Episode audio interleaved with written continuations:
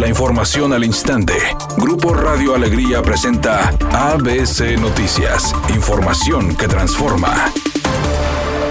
La subdirectora del Hospital Metropolitano Amalia Becerra declaró que mañana jueves se tomará la decisión si aumentan o no las restricciones sanitarias por COVID-19 en Nuevo León, indicando que se reunirá el Consejo de Seguridad en Salud del Estado para evaluar los indicadores del semáforo epidemiológico local y determinar las nuevas disposiciones. Por otra parte, ante la falta de vacunas contra COVID-19 para Monterrey y Guadalupe, señaló que de momento la federación no ha dado una respuesta diferente sobre el antígeno, por lo que se mantienen a la espera. Este miércoles iniciaron los trabajos de transición en Monterrey, donde el alcalde electo Luis Donaldo Colosio señaló lo siguiente. Y pues esperemos que este tipo de ejercicios continúen con la misma armonía y con la misma eh, fluidez como ocurrió aquí el día de hoy. Como quiera tendremos mesas adicionales de trabajo para cualquier, cualquier puntos que hayan quedado todavía en el aire o en duda.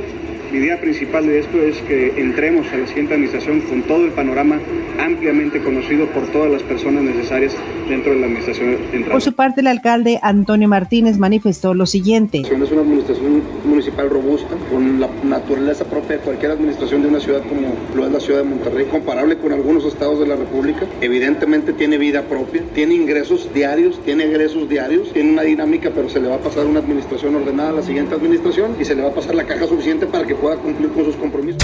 El partido Morena presentó una acción de inconstitucionalidad contra las leyes aprobadas por los diputados locales de Tamaulipas para mantener con fuero al gobernador Francisco García Cabeza de Vaca, quien por cierto el mes de abril fue desaforado por la Cámara de Diputados Federal por cometer defraudación fiscal equiparada. Los legisladores de Morena afirman que el Congreso local violó flagrantemente la Constitución al modificar las leyes locales para beneficiar a un solo hombre. El gobernador García Cabeza de Vaca cabe señalar que sobre el mandatario también pesa orden de aprehensión por delincuencia organizada.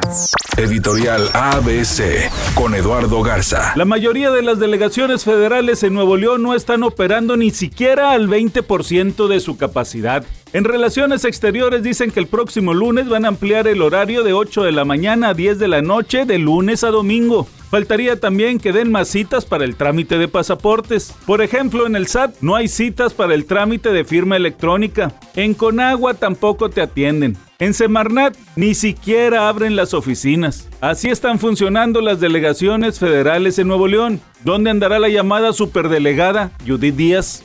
Es pregunta y nada más.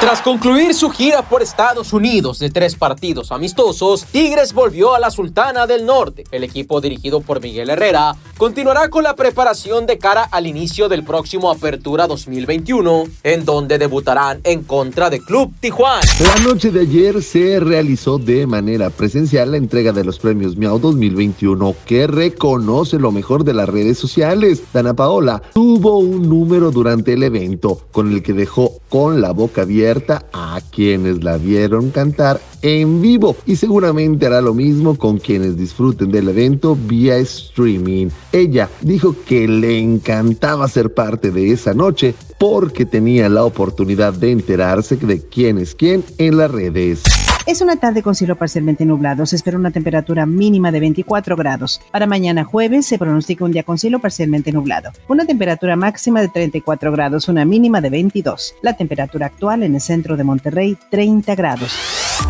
ABC Noticias. Información que transforma.